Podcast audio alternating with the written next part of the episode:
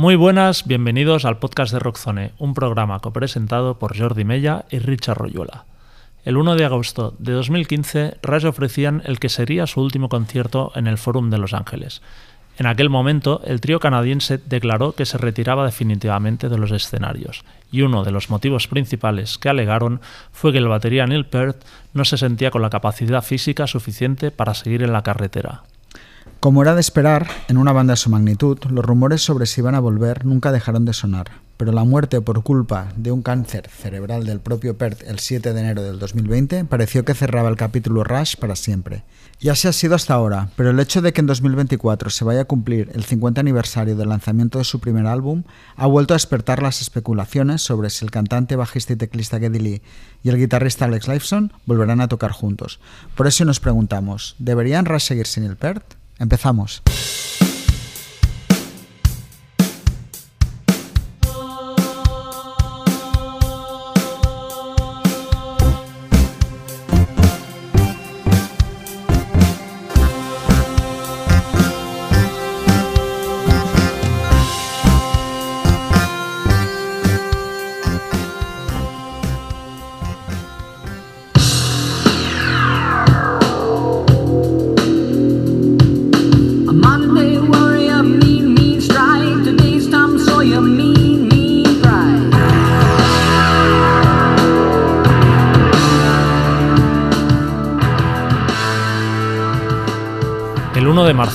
1974 se editaba el debut homónimo de Rush, el único que grabarían con el batería John Rutsey, fallecido en 2008.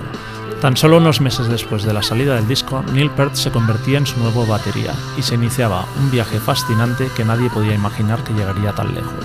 La llegada de Peart a la banda, que desde ese momento se convirtió también en el letrista del trío, dio el pistoletazo de salida a una de las carreras más sólidas y coherentes que se han visto en el mundo del rock. La formación nunca se alteraría y a lo largo de medio siglo se negaron a sumar músicos adicionales, a pesar de que su música se iba volviendo más compleja. Rush siempre fueron Lee, Lifeson y Peart. Si algo define su carrera es precisamente no poder definirlos.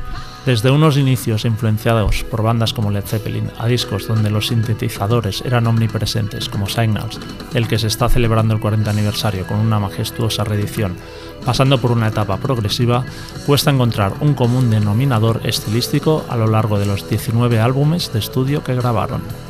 Eso hizo que el grupo fuese ganándose una base de seguidores, algunos tan célebres como Billy Corgan, Trent Reznor o Dave Grohl, que han estado al lado de la banda en todo momento.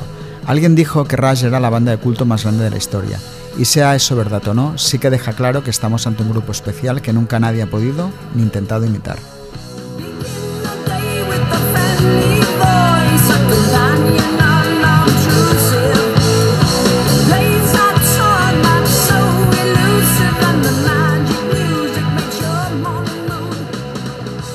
Para charlar sobre Rush, hoy se estrena con nosotros José María Carrasco, periodista radiofónico especializado en cultura. Hola, José María, ¿qué tal? Hola, ¿qué tal? Saludos a todos. Veo aquí Muy algunas bien. caras con las que he compartido bastantes horas de, de trabajo, de radio y de, y de grupos.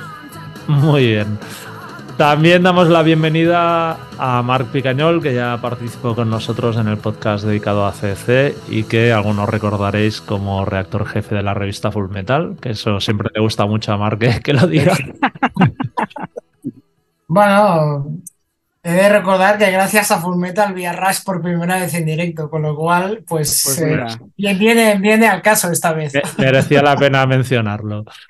Pues. Y, sí, y por último saludamos a nuestro colaborador Andrés Martínez, que también ya es un, un veterano de los podcasts casi.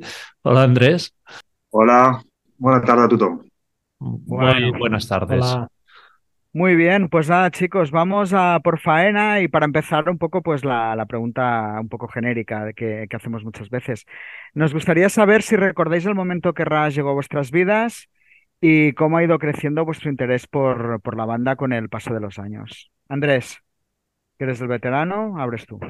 Sí, bueno, yo lo descubrí gracias a, a dos, dos tíos que tenían un programa de radio en Santa Coloma Gramenet, que se llama Escalera al Cielo. Y en aquella época yo era un crío y los tíos, bueno, tenían un- unos conocimientos brutales. Y me, me grabaron una cinta con el 2112 de Rush. Y ahí empecé, ahí empecé con Rush, eh, con esa primera cara. No paré hasta conseguir el disco y, y así empecé. Además me acuerdo que me dijeron, dice, es un grupo extraño pero adictivo. Lo cual me llamó mucho la atención cuando me dijeron aquello. De, como, como te guste, te, te vas a convertir en adicto. Y es verdad, porque los fans de Rush son bastante, bastante die hard, o sea, son tíos muy fanáticos. Y fue con aquel disco con el que empecé y con la, aquella gloriosa primera cara en la que te metías en la letra aquella, lo, lo traducías todo y demás. Y a partir de ahí, pues mi interés, mi interés por Rush ha seguido creciendo hasta el día de hoy, vamos. Yo nunca he dejado de escucharlos, en ninguna de sus etapas. Muy bien. José María. Pues yo, eh, curiosamente, eh, llego a Rush por Dream Theater. Yo conozco primero a Dream Theater. Conocer Rush me sonaba de que sí que era un grupo como medio progresivo y tal, pero no lo conocía, no lo conocía de, ninguna manera, digamos, más allá de, de que hablaban de un batería que era muy bueno, que Mike Pornoy lo tenía como referente, Mike Pornoy batería de Dream Theater, y a raíz de descubrir a Dream Theater con el Images and Words, entonces en alguna reseña de alguna revista leo que, bueno, un sonido muy influido por Rush, y entonces es cuando investigo y descubro a Rush. Y... y te das cuenta que son mejores que, que Dream Theater. Exacto, entonces te das cuenta que, que, se parecen mucho, mucho, mucho, mucho, y como dijo una vez Mike Pornoy, lo que quería hacer en Dream Theater, lo que quería hacer Dream Theater era unir Rush con Metallica. Eh, eso era como su llevar al metal a Rush o llevar al progresivo a Metallica. Uh -huh. Y mi origen, digamos, el origen que yo, con el que yo llego a Rush es precisamente con, desde Dream Theater. Mark. Bueno, yo eh, creo que le compré a, un amigo rockero de mi hermana el Exit Stage Left porque tenía una serie de discos en su casa. Mm, yo no sabía cuál, na, nada de esos grupos y me quedé el de Rush porque me gustó mucho la portada en ese momento. Mmm, sigo pensando que es una de las portadas más maravillosas del mundo del rock y me atrajo mucho. Y dije, bueno, pues eh, probaré. Y la verdad es que lo que recuerdo es quedarme absolutamente enganchado desde el minuto cero. Con esa intro, con ese espíritu de radio, y dije, bueno, ¿qué es esto?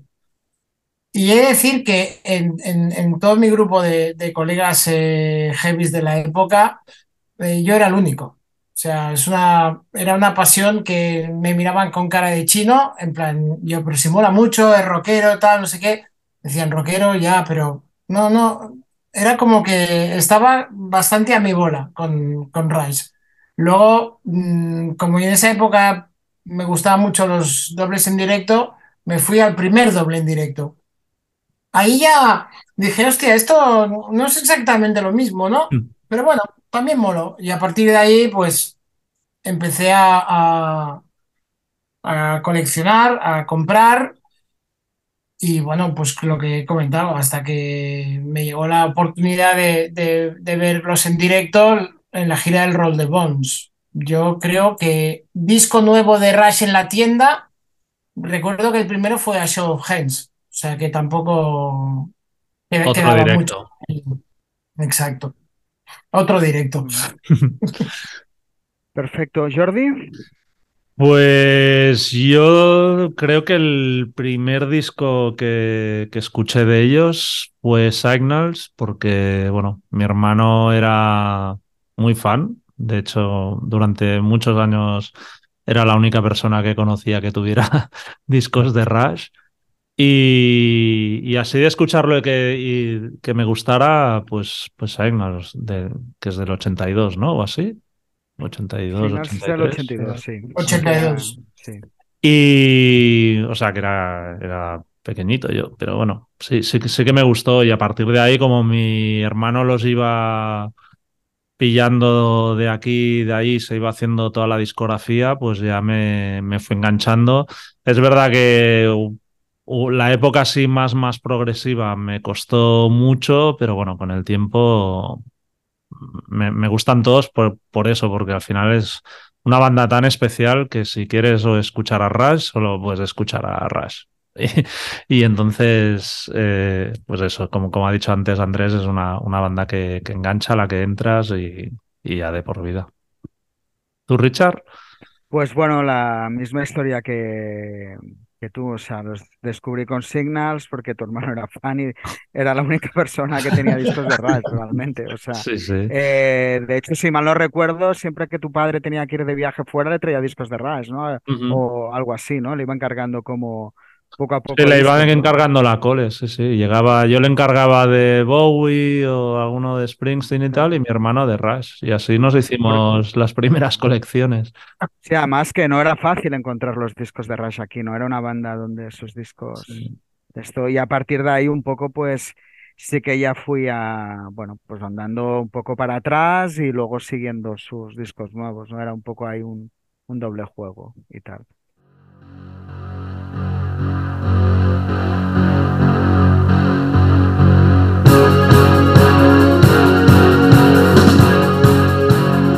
Pues bueno, ya que hemos mencionado a, a Signals, eh, ahora va a salir una reedición por su 40 aniversario, como vienen haciendo un poco con, toda su discografía, con material extra y todo esto. Y nos gustaría empezar a hablar precisamente de, este disco, luego repasaremos un poco toda su carrera. Pero, ¿qué, qué pensáis de, de Signals? Y, y eso, ¿creéis que es uno de los cambios más radicales que hicieron Rush en, en su carrera, José María? Bueno, se, se ha comentado mucho de que sí es una gran transformación, pero tú, tú escuchas a alguno de los primeros o, o alguno de los primeros directos. Yo creo que ya hay, hay una serie de cosas, ¿no? Que, que luego permanecen, ¿no? Aunque en el primero no está Neil Peart como batería, pero luego ya no, no es que el, el primero, el primer batería tocara 4x4 y ya está, y llegara Neil Peart y lo hace todo en 17x8, ¿no? En subdivisiones y tal. Yo creo que hay ese espíritu eh, a mí me sigue sorprendiendo escuchar esos discos eh, en los que no te puedes creer que sean tres.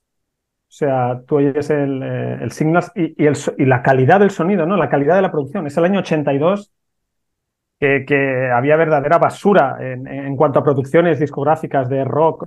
Pues lo cristalino que era el sonido de Rush. O sea, era como increíble. Yo creo que Signals es, bueno, con, con continuación, ¿no? De, del anterior pero a mí me parece que más allá del cambio estilístico, lo que se afianza ahí es esa fórmula de, incorporar diferentes elementos y sobre todo, yo creo que ya, digamos, es, seis años después del, o siete años después del debut, creo que se confirma que es una banda muy, muy, muy especial. Es decir, que tienen una manera de hacer música muy especial y sobre todo, yo creo que una de las particularidades es que la voz de Geddy Lee o Geddy Lee no, es decir, no, no es apta para todos los públicos. Es, mm. Esos gorgoritos, eso, esa voz tan chillona, con una música aparentemente compleja de fondo, con esas letras que son así, como dice mi hija pequeña, chepi chepi. Pues yo creo que Signals eh, mete ahí, sobre todo la primera cara, digamos, unos temas fantásticos. Los dos primeros al arranque, o sea, en fin, ¿qué, qué le vas a decir tú a, a, a ese arranque, no? Pero que yo sinceramente no veo tampoco como que wow, wow, wow, ¿no? Eh, hemos pasado a hacer folk a, a los Richie Blackmore, ¿no? Uh -huh. Muy bien. ¿Marc? Hombre, eh, yo eh, entiendo lo que dice José María, por supuesto, porque eh, hay una continuación. Eh, Signals es la continuación de Moving Pictures, como Moving Pictures era la continuación de Permanent Waves, y como pasa en toda la carrera. Si te fijas en toda la carrera, es como para mí es una de las más lógicas que existen en el sentido de que eh, todos los discos existen por un motivo y el siguiente existe, entre otras cosas, por lo que se hizo en el anterior. Uh -huh. Y si bien, si bien, es cierto que tampoco hay un, para los que conocemos mucho su carrera, tampoco hay un cambio muy, muy brutal, sobre, uh, diferente, al menos a nivel compositivo, sí es cierto que, que Signals marca la era mmm, rarita, la era eh, de los teclados, sobre todo, es un disco que ya eh, la presencia de los teclados es no tan omniposente, om, no, omnipresente como en Grace Under Pressure, pero casi, y sobre todo que Neil Peart empieza a tocar la batería electrónica, que ese para mí es el gran cambio y el gran momento en que muchos de sus fans empiezan a rasgarse las vestiduras. Aunque haya un tema como Subdivisions, pero claro, Subdivisions, hay esa, esa entrada con esos teclados que depende de en qué momento te pille, eh, vamos, hay ciertos sectores que te matan. Y a mí hay veces que, que aún hago así, a veces, sea un temazo. Y aunque tenga una letra brutal, una letra que además, eh, viendo hace poco el, documental El Beyond Lighted Stage, conectó como, mm, como pocas con, con, su público. Es también un disco que ya las letras ya hace tiempo que están empezando a cambiar, pero que cambian definitivamente, que son más eh, terrenales. Y bueno, sí, es un disco que tiene una primera cara brutal, como también pasa con otros, pero que pienso que también escoge, esconde muchas joyas ocultas. Pero bueno, es un disco que realmente los afianza, sigue con su política de, inaugura también, perdona, más que seguir, de portadas un poco aún más raras de lo, de lo, común. Y es como ya el, el, el periodo, el tercer periodo, que es para mí, para los más fans. Ese es el periodo de la prueba del algodón. Del algodón. Tú superas ese periodo ya, estás, ya estás definitivamente enganchado. Andrés.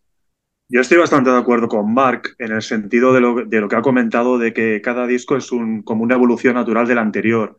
Y yo a Signals lo veo una evolución muy natural de, de Moving Pictures.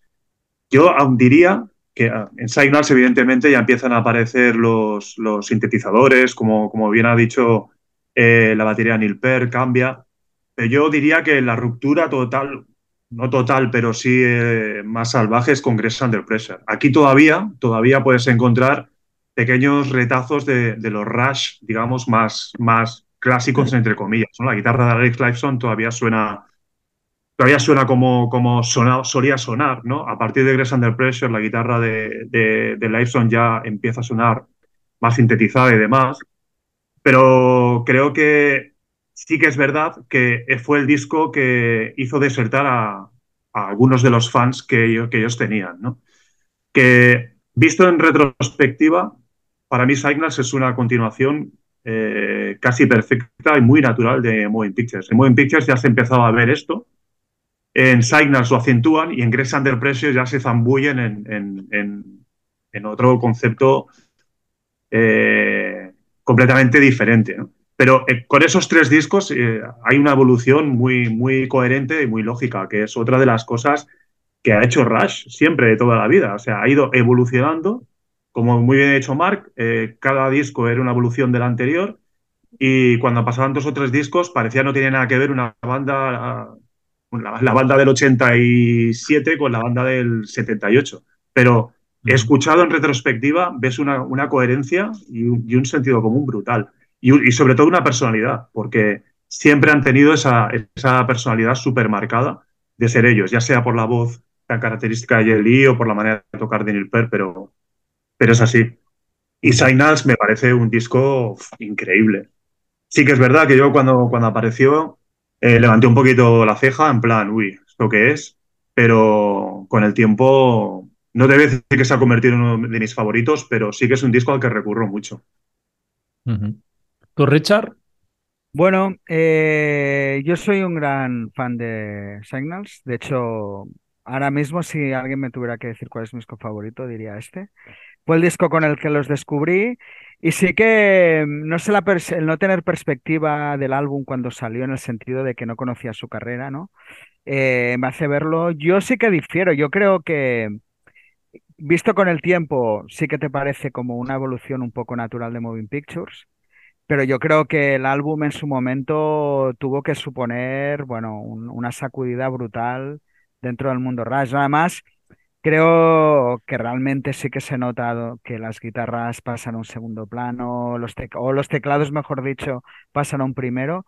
Y pienso sobre todo que es lo que, o sea, para mí glorifica Rush en toda su carrera que los tíos vienen de Moving Pictures, que es su gran álbum comercial, digamos, de vender, de ser la banda del momento, y con dos cojones, pudiendo hacer un disco similar o siguiendo un poco, pegan un cambio brutal. Y si había algo popular seguro entre los fans de Rush, era hacer un disco de teclados, ¿no? Y es By lo que hacen, ¿no? Entonces, yo para mí ese disco valida mucho la, valentía del, del, grupo. Yo sí que creo que hay un, un gran cambio, especialmente teniendo en cuenta el momento en el que estaba la banda y el momento de, la escena musical, ¿no? Con todas las bandas de rock empezando a funcionar.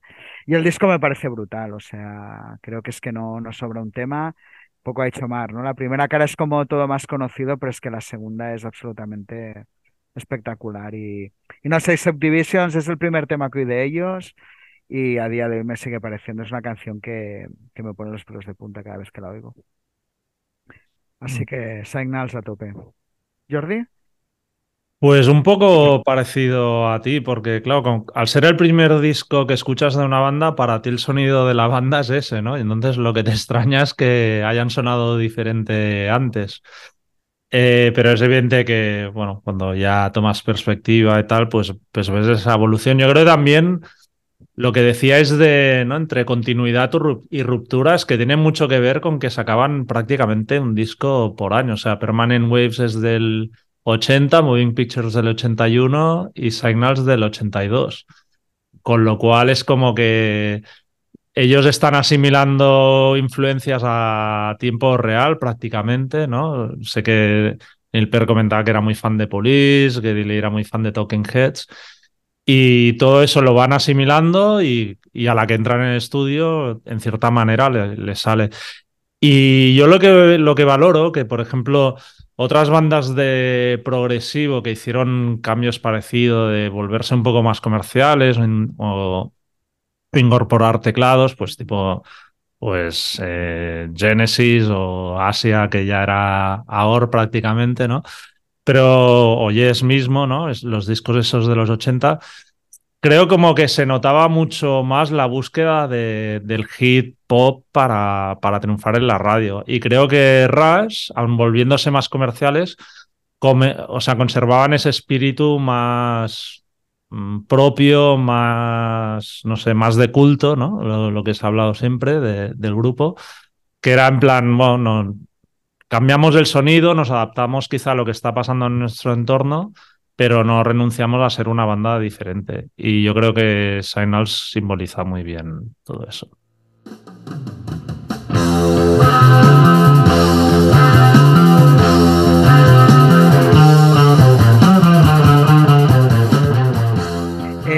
antes de adentrarnos, vamos a intentar abarcar su carrera pues un poco a través de, ya lo hemos medio intuido, de, sus diferentes etapas discográficas.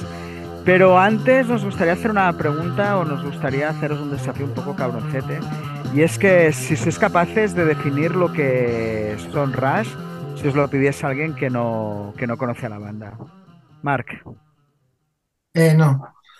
Eh, en serio, no, no, bueno, a ver, sí, te diría que es una banda que ha pasado por cuatro etapas diferentes, pero no me atrevería a, más allá de decir que es una banda de rock, es un término tan genérico que, es como decir nada prácticamente, porque, bueno, yo prefiero decir que es una banda que se divide en cuatro. La etapa progresiva, la etapa mm, de, no sé, de teclados, de, de, jugar a no ser una banda de rock para acabar siendo, para acabar sacando un disco de puro pop o de, o de New Wave, la banda que de, de repente se vuelve a reconvertir en banda, mm, casi diría como más jarroquera un poco, y, y luego que alcanza la, la libertad creativa haciendo lo que para mí es, es una etapa gloriosa, que es a partir de Cantor Pars, que dices, mm, ¿qué, ¿qué, está haciendo ahora Sunrise? No, no puedes decir, eh, sí, bueno, hay trozos que hasta casi podría ser metal, hay trozos de Test por Echo que son metal puro,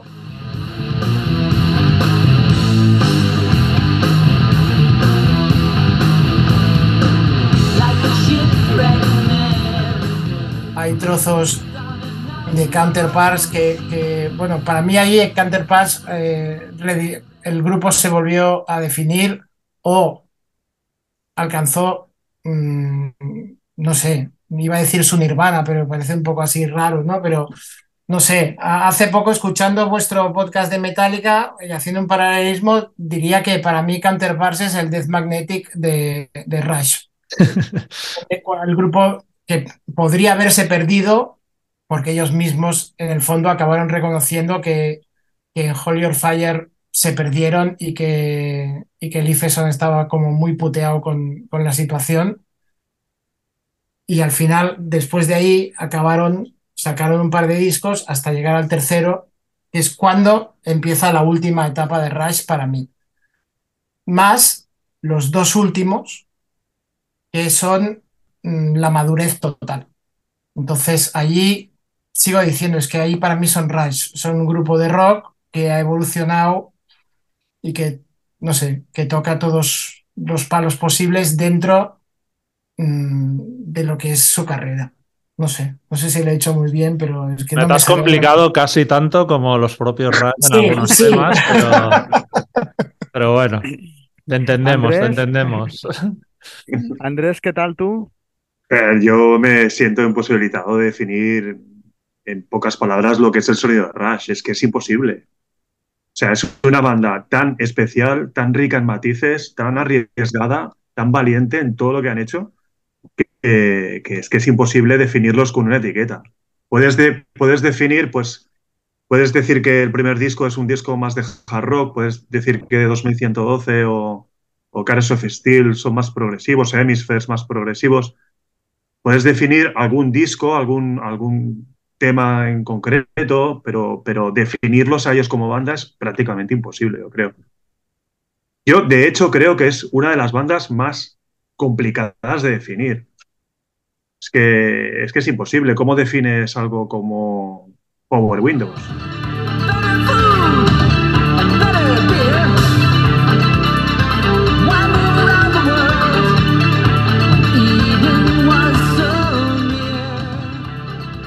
por ejemplo, que a mí me parece un discazo.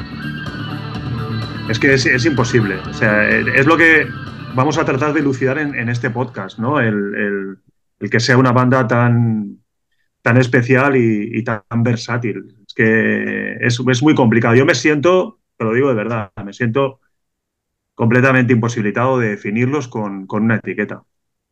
Y Mark, aunque, aunque se ha liado un poco con, como algunas de las suites que tienen, pues yo creo que la ha definido bastante bien. Bueno, José María, ¿tú qué opinas? bueno, yo creo que, la mejor definición es que es un grupo de rock progresivo canadiense y como nadie conoce lo que es Canadá, pues ya, ya te puedes hacer una idea de, la nada, digamos, que es. Como tú le preguntas a la gente qué es Canadá y no tienen ni, ni, ni la más remota idea de qué es Canadá ni qué personalidad tiene, pues es, un, es el exponente máximo del progresivo canadiense, que es un país muy raro en muchas cosas y que va cambiando también de, muchas cosas y de muchos bandos. Yo tengo un cierto conocimiento de Canadá y realmente es un país en el que Rush eh, encajan perfectamente, porque es un país que ha ido evolucionando a nivel político y social en muchas cosas. Y yo creo que una banda que es un trío que suena como si fueran 15 que cada tres álbumes, cada dos álbumes casi sacan un directo y que tal como empezaron con unas influencias a los 10 años era muy difícil eh, quizá entender de dónde venían, aunque musicalmente era totalmente reconocible. yo insisto, eh, la voz de Jedi Lee es una cosa al, segundo de empezar es, suya, pues yo lo definiría como un grupo progresivo canadiense. Y ahí ya, eh, que cada uno haga de su capa un sallo. Bien. Jordi. Eh, pues creo, no sé si lo había usado en algún podcast o en alguna crítica o algo, pero yo decía de Rush que eran un grupo de rock progresivo para gente que no le gusta el rock progresivo. Y, y ahí me quedo tan ancho. Pero bueno, creo que explica bastante lo que es Rush. De, efectivamente es un grupo eso que tiene muchas características de otras bandas progresivas, pero al final por su evolución y por su propia, diría, identidad tan fuerte que hace que no se quieran encasillar en ningún momento, pues pueden acabar gustando eso, desde un metalero a gente que le gustan grupos de New Wave.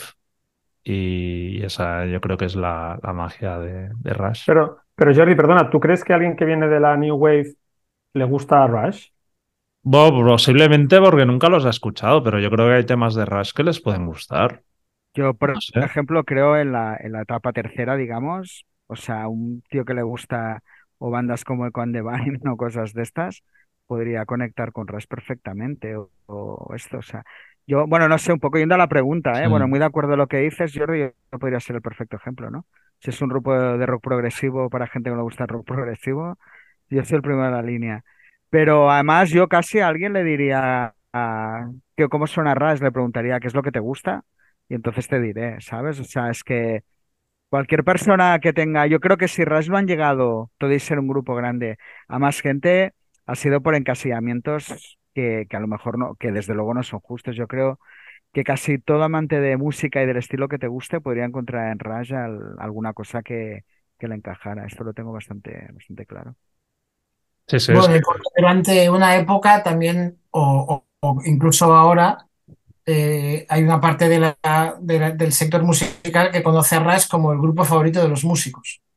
también. Sí, hay un punto de eso, Hay, una, hay un punto de eso, un punto de friquismo que empieza por ellos mismos y sigue a lo mejor con una parte estereotipada de su público, pero va un poco por ahí también. Y, y apar- pero que aparte tampoco Rush es una banda de tíos que tocan muy bien, especialmente Neil Peart, pero tampoco es una banda que ha hecho del virtuosismo su bandera, yo creo. O sea, es un grupo que ha hecho muchas canciones pop, o sea, en el sentido de, de hits. No, no, no. O sea, no, no es una banda que los estés estés oyendo y dices, hostia, aquí estos tíos se están pajeando, ¿sabes? Como... No son King Sí. Crimson, vaya. O Dream Theater, Claro. por Sí. ejemplo. Yo creo, yo creo que la diferencia, lo que los diferencia sobre todo es que ellos, aun siendo muy buenos como músicos, siempre han puesto esa técnica al servicio de las canciones, porque siempre, siempre han, han- a- aparte de las grandes suites y de las caras de progresivas, siempre han tenido una, un- hitazos, eh, pero temas que le puede gustar a cualquier amante del rock. O sea, tú puedes escuchar In the Mood o Working Men o Closer to the Heart o, Ujú. o el mismo Spirit of Radio y son temas eh, completamente radiables. De hecho, son, son clásicos de, de la radio americana. Eh, Ujú. y yo creo que esa es la gran diferencia, que es lo que tú has dicho con Dream Theater. Yo cuando, cuando me dijeron que Dream Theater era los nuevos Rush, es que yo nunca he aguantado Dream Theater. José María, perdona, ¿eh? Es que es, es, sacando, Sí, que- sacando mierda. sean, es- estos sí que, sí que se les veía que, que se pajeaban en el escenario, ¿no? Eh, por- Porque eran muy buenos, y, pero al final no sé si canciones te ofrecían, y Rush te ofrecían eso, canciones, incluso en las grandes suites. O sea, tú te escuchas 2112 de la primera cara, los veintipico minutos, y te lo escuchas de un tirón y, y te parece que es un hit de 25 minutos. O sea, eh, lo- los tíos han. Otra de sus grandes virtudes es que han, han puesto esa técnica que la tienen a- al- al servicio de las canciones. Y también yo creo que no tomarse demasiado en serio. Siempre han tenido, ¿no? Como ese punto, Sí, un poco. so- sobre todo, pues eso, lo Humilde. decíais antes las portadas o en directo, ¿no? La- las escenografías que llevan, como ese punto de, bueno, más cercano diría a Primus, ¿no? En cierta manera, de Pues sí. como un punto friki, que es que seguro que Les Claypool se ha inspirado en, en ellos, a que no, pues es un grupo que para mí quizás se toma demasiado en serio como Dream Theater, que pobres están recibiendo mucho, pero, pero creo que es un, sí, nos sirve bastante bien como ejemplo de, de lo que es una banda, pues eso, progresiva, muy técnica, la diferencia de, de enfocar un poco tanto la música como la manera en, en la que te presentas.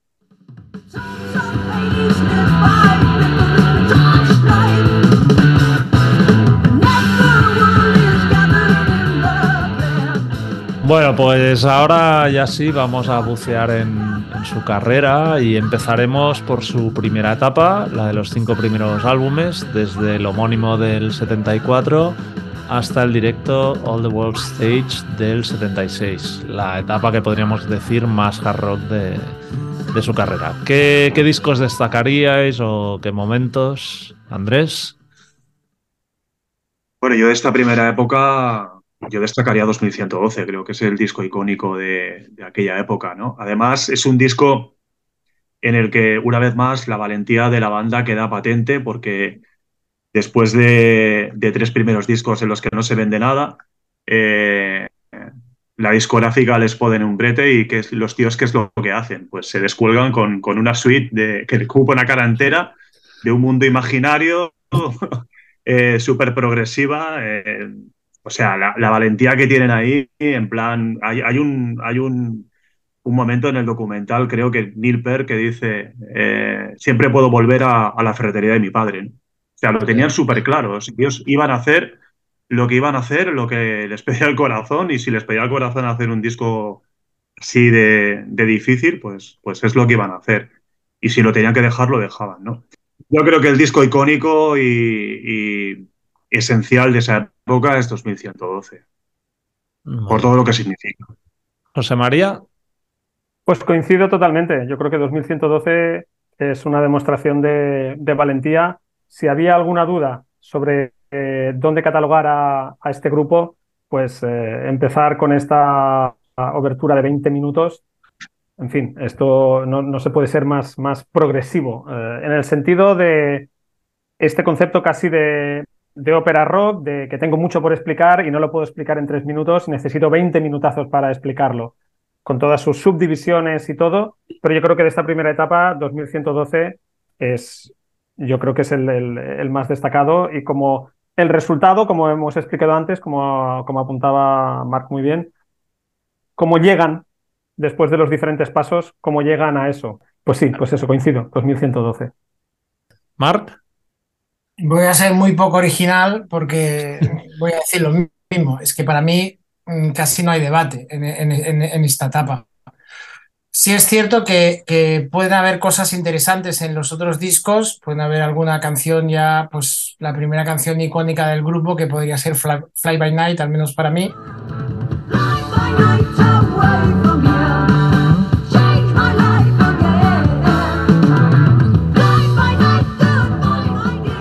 Eh, ese disco también marca el principio de la, de la colaboración, bueno, de la colaboración, de la entrada de Neil Peart en el grupo. Empieza a escribir las letras, empieza a escribir letras raras ya, con el Vitor and Snow Dog como, como primer gran ejemplo de a, dónde puede llegar el, el tema. Luego eh, tenemos el Cares of Steel que pasa mm, muy desapercibido, yo creo, eh, entre los fans en general del grupo, aparte de, de que pincha comercialmente. Y, y tenemos, claro, el 2112, que curiosamente es el, es el, bueno, es el menos jarroquero de esa, de esa etapa, es el disco que enlaza o que inaugura la, el progresismo total de Rush, pero está antes del primer directo, disco en directo. O sea que hace de puente entre la primera y la segunda etapa, aunque sea el, el disco final de la primera etapa. Pero sí, para mí no, no, hay, no hay color y de hecho eh, es, eh, yo creo que de las cosas que también recuerdo más alejadas en mi memoria es la parte de The Temples of City que, que queda como de las canciones más, más emblemáticas del grupo.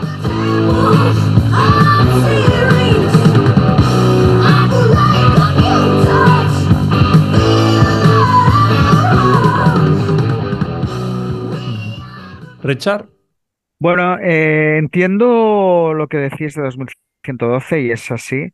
Pasa que creo que lo has dicho tú, Andrés, ¿no? Que todo el mundo al final tiene una relación tan extraña con el grupo, tan personal, más que extraña, que al final a veces los favoritos, no sé, tienen, son por otro motivo. Y en mi caso es Fly by Night. Es un disco que recuerdo cuando lo escuché, o sea, la portada eh, me parece, no sé, es una portada que cuando la vi me impactó tanto. Aquello sí que no se parecía a nada, ¿no? El búho tal. Y además, claro, venía un poco, porque lo que hablamos, ¿no? Pues yo los discos me iban llegando según entraban en tu casa, claro. O sea, era un poco, entonces tampoco había un orden, ¿no? Ibas. Y recuerdo que yo no sé si después de Signals llegó Fly by Night, ¿sabes? Con lo cual. O sea, flipas de decir, hostia, pero ¿esto qué es, no? O sea, te encuentras. Sí que es verdad que en ese te ibas informando un poco de la banda porque te llevaban cosas en cuentagotas, ¿no? De lo que era el grupo y bueno, sabías que, que, que era un grupo que hacía cosas muy diferentes. Pero es que aparte creo que es un gran disco, Fly By Night, mirado objetivamente, ¿no? Un poco lo que decía Mark, es el inicio de la banda. Eh, By and the Snow Dog es un temazo, bueno, no sé, ya que, que pura esencia Rush, digamos. y le tengo mucho, mucho cariño, básicamente. Como el primero, ¿eh? que el primero como disco de hard rock y tal, creo que está súper chulo también, ¿no? Es, es muy reivindicable el primero, sí, sí. Claro, es como un álbum que al no estar Neil Peart siempre se ha quedado ahí un poco como el hermanito pobre, pero creo que incluso la propia banda le- lo tiene en estima, ¿no? Y creo que Working Man es un clásico dentro de, su discografía.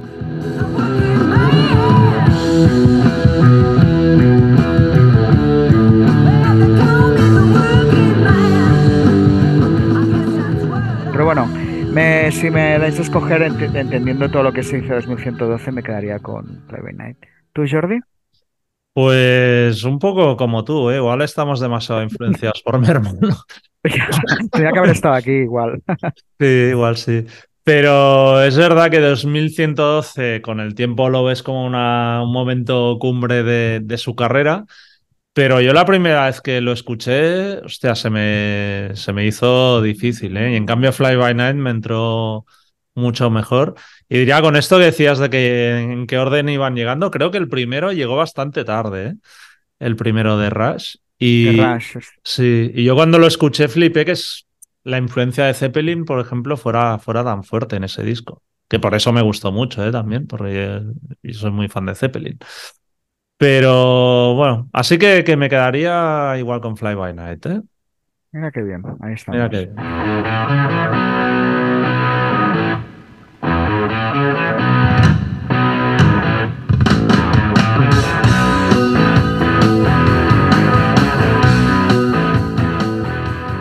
Pues nada, seguimos a ver si aquí estamos todos también más o menos de acuerdo.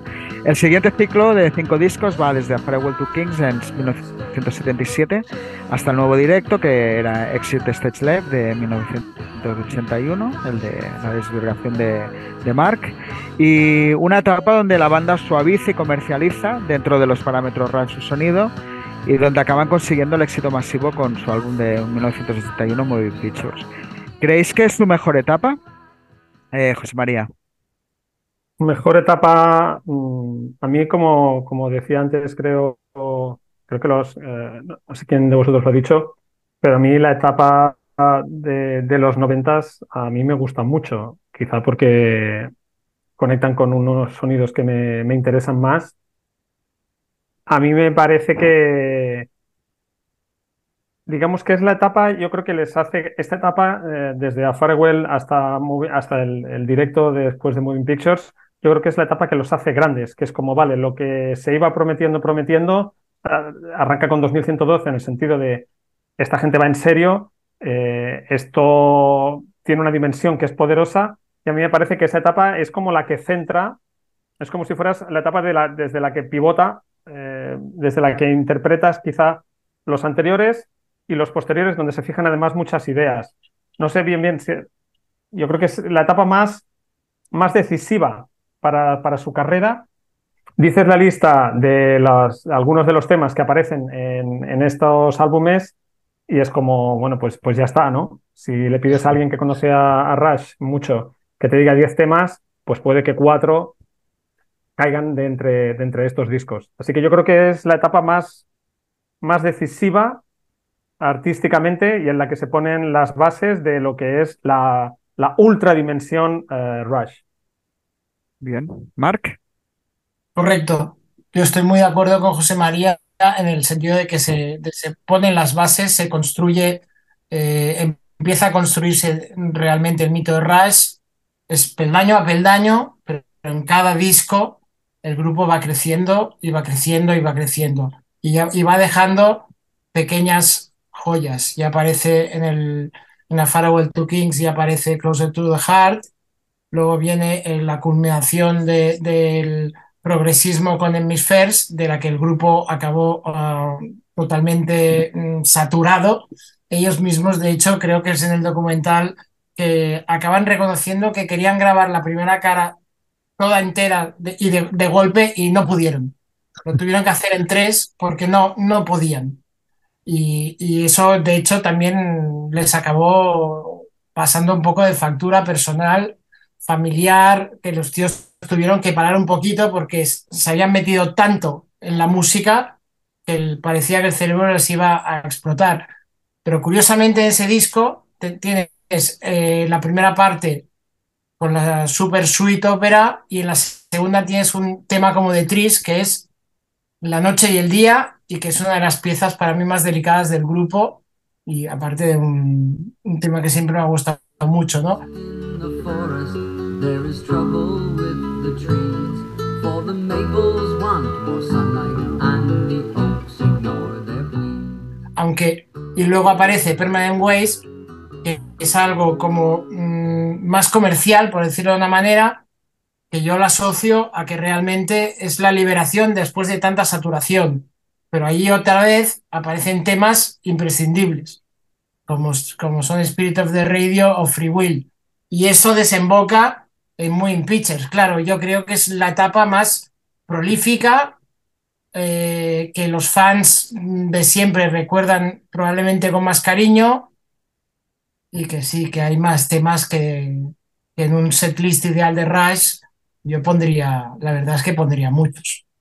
Pero bueno, a veces me cuesta decirme por un disco de esta etapa, pero para mí mm, Moving Pictures es la culminación de, de todo, es la cumbre y es donde esto, esto es Rush y es Moving Pictures.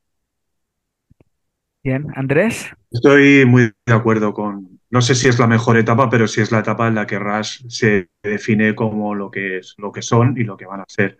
Y como ha dicho Mark, que Moving Pictures es la culminación.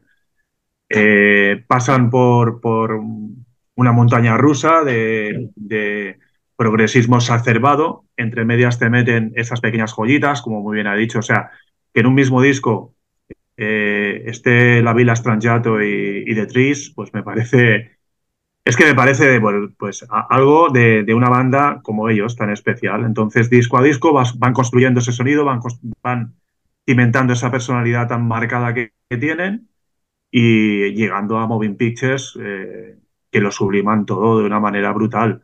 Entonces, la mejor, pues no lo sé. Yo creo que esto también depende de cada fan, de cada estado de ánimo, de, hay, hay momentos en los que te tiras más a los últimos discos, hay otros momentos. Yo no hace mucho, yo pasé por una época en la que escuchaba los tres primeros convulsivamente. No sé si es la mejor, pero sí que es, sin lugar a dudas, la que, la que cimenta lo que es la personalidad y todo lo que, todo lo que, por lo que sé que realmente conoce a Rush. Bien, Jordi. Sí, muy de acuerdo con, con los tres. Para mí es como la, la época clásica. Mis dos discos favoritos, que son Permanent Waves y Moving Pictures, son de esa época.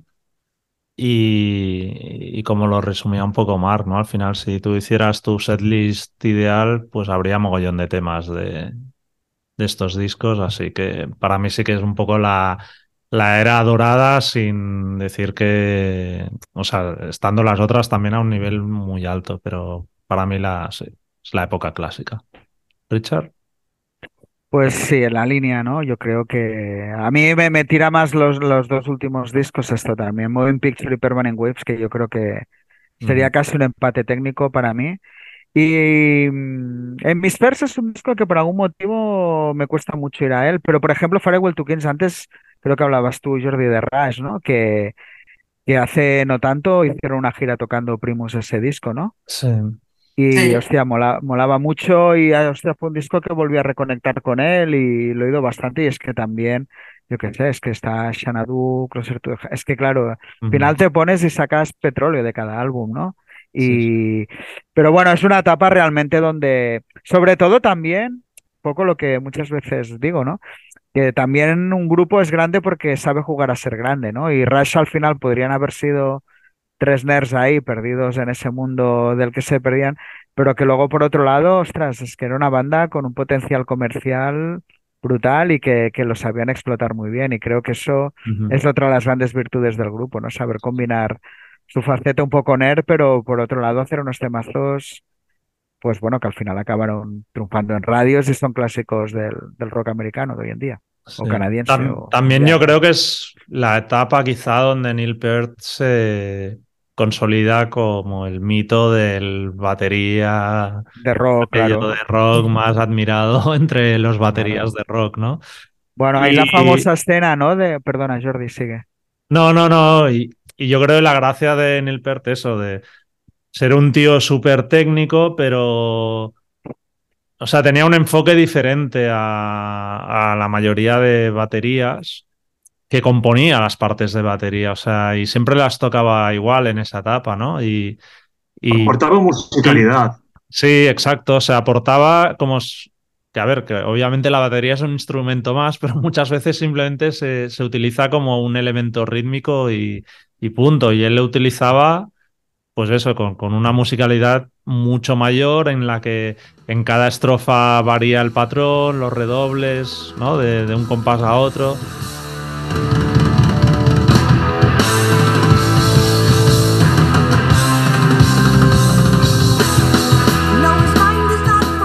Y todo eso le da una riqueza a la música brutal, que, que creo que otras bandas pues no, no lo tenían. Pero Richard, perdona que te he cortado. No, no, quería decir que todo esto de Neil Peart, ¿no? Que ahí la famosa escena de, de Freaks and Geeks, ¿no? Que es como la gran serie de culto, Sí. ¿no? De, de adolescentes sí. americanos de los 80, donde se ve ese momento, ¿no? A Jason Segel que toca la batería y visualizándose tocando Tom Sawyer, ¿no? Creo que define culturalmente lo que era Rush en un momento para, y Neil Peart para, para cierta juventud de, de aquellos primeros 80, ¿no? De ahí que un poco que volviera a lo que he dicho de, del riesgo que fue, que ahora hablaremos de, de que luego grabaron un disco como, como Signals. Andrés. De hecho, No, eh, eh, había, había un comentario que, que Chuck Biscuits eh, dijo una vez que había dos baterías que aportaban musicalidad a, a sus bandas, que eran Kate Moon en los Who y Neil Peart en Rush. Que, que es, una, es una frase que a mí siempre me ha gustado porque, porque la entiendo perfectamente. O sea, es lo que tú has dicho. Era como añadir algo de composición. O sea, las baterías que, que mete Neil Peart es añadir composición a la banda, al, al tema, enriquece el tema. No es simplemente un acompañamiento o, o a lo mejor cuando un batería toca exageradamente bien, pero tampoco aporta nada eh, especial a, la- a las canciones. Neil Peart lo aportaba. Y, y, por ejemplo, Tom Sawyer es uno de los, de los ejemplos más claros. Lo, Totalmente. lo- lo que hace, lo que hace ahí con la batería es que no te imaginas Tom Sawyer eh, tocado de otra manera. Sí, sí, que convierte en, en, en- en partes identifica- identificativas o hooks, ¿no? Como partes de batería, que igu- igual de importantes que podría ser un riff de, de guitarra, ¿no? Y eso hay muy pocos baterías que, que lo hayan conseguido.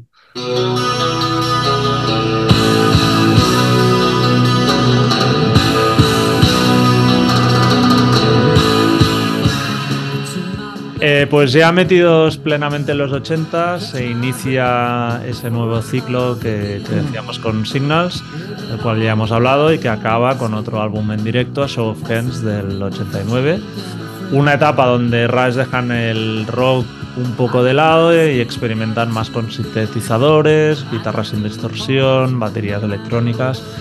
Eh, ahora con el, eh, con el paso del tiempo, eh, ¿cómo veis esa etapa que fue tan controvertida entre sus seguidores? ¿Creéis que se ha revalorizado, Mark? Eh, yo creo que sí, y, a eso ha contribuido eh, especialmente el propio grupo, o contribuyó en su momento el propio grupo, como por ejemplo en la, gira de Clockwork Angels, tocaron hasta cinco canciones de Power Windows, eh, tres canciones de Grace Under Pressure, dos canciones de Hold Your Fire, y era en plan, pero eh, ¿a qué, a qué, a qué gira de presentación estoy yendo yo? Porque yo he de reconocer que era un, un disco que tenía un poco olvidado y que para asistir a esa gira hice los deberes y lo redescubrí. Aún así, sigo pensando lo mismo. Power Windows, ¿no? ¿Te refieres? Sí, de Power Windows. Pero bueno, yo iba a la gira de Clockwork. Ya, ya, ya, No. me tuve que preparar para, con Power Windows porque realmente vi el setlist y dije, ¿pero esto qué es? Era una reivindicación ya no solamente de este disco en particular y de toda la etapa ochentera. Pero en directo eso sonaba diferente. Y ahí es donde realmente te acabas de enamorar de todos esos temas. Porque para mí el problema de esa, de esa, de esa etapa a lo mejor sería la producción. Yo sí que creo que se ha reivindicado mucho y que, y que se ha revalorizado muchísimo. Muy bien. Andrés, Sí, yo en retrospectiva creo que, que es una etapa muy reivindicable. Eh, entiendo que el sonido del, del grupo mm, cambia demasiado, quizás eh, sobre todo por la, por, por la guitarra de Alex Lifeson, ¿no? que, que está demasiado poco presente, que quizás eh, hay demasiado sintetizador, demasiado teclado y la guitarra de Lifeson pues queda un poquito ahí eh, tapada, ¿no? Entre, entre todo, todo lo nuevo que quieren hacer. Pero creo que es una etapa súper reivindicable porque volvemos a lo de siempre. En todos esos discos hay auténticas maravillas. Power Windows, por ejemplo, para mí contiene algunas de las mejores canciones. Manhattan Project, por ejemplo, me parece una de las mejores canciones que hicieron en aquella época.